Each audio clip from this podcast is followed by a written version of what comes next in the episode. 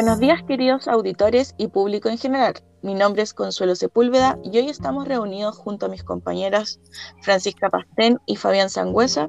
A continuación realizaremos eh, un análisis de la macroeconomía actual en Chile. Chile se encuentra en un proceso histórico, enfrentando preguntas centrales sobre gobernanza, su contrato social y modelo económico.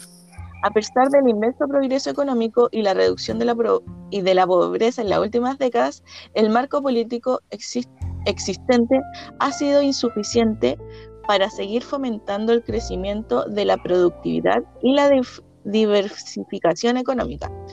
Mejora los resultados del mercado laboral y aborda a mayor profundidad su desigualdad. Dentro de los factores que están influenciando la actividad económica del país, podemos decir que las protestas de 2019 y 2020, en el contexto de estallido social, expusieron la vulnerabilidad del sistema socioeconómico, con manifestantes que demandaban un cambio en la dirección política y social del país. El estancamiento del crecimiento y de la productividad en la última década ha dado pie a preguntas sobre la sostenibilidad de la trayectoria de crecimiento del país y sobre el tipo de reformas que se necesitan. Por otro lado, tenemos la pandemia COVID-19 a nivel local y mundial, ya que ha hecho que la economía se desplome, al punto de ver la peor recesión en décadas. El PIB se contrajo en 6% en 2020, aunque un relajo de las medidas de confinamiento permitió una recuperación parcial hacia finales de ese año. Se perdieron más de un millón de empleos, lo que afectó mayoritariamente a las mujeres y a los trabajadores del comercio, la agricultura y hotelería, debilitando aún más a la frágil clase media.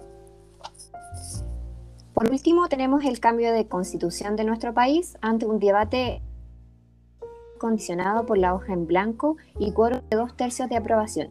No es posible soslayar preguntas como las siguientes. ¿Qué tipo de crecimiento y desarrollo económico se promoverá? ¿Qué tipo de marco constitucional para la inserción de Chile en el mundo? ¿Y qué tipo de institucionalidad eh, privada, comunitaria y pública?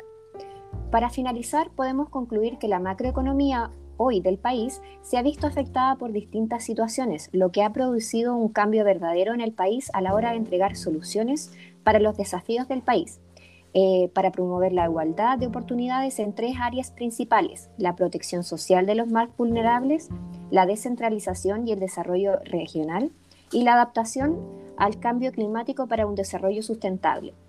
Eh, su involucramiento se ha enfocado en traer mecanismos innovadores de funcionamiento para las energías renovables, para las micro, pequeñas y medianas empresas y en educación. Em, y eso es, la verdad, queridos auditores, que tengan un buen día. Hasta luego. Chao, cuídense.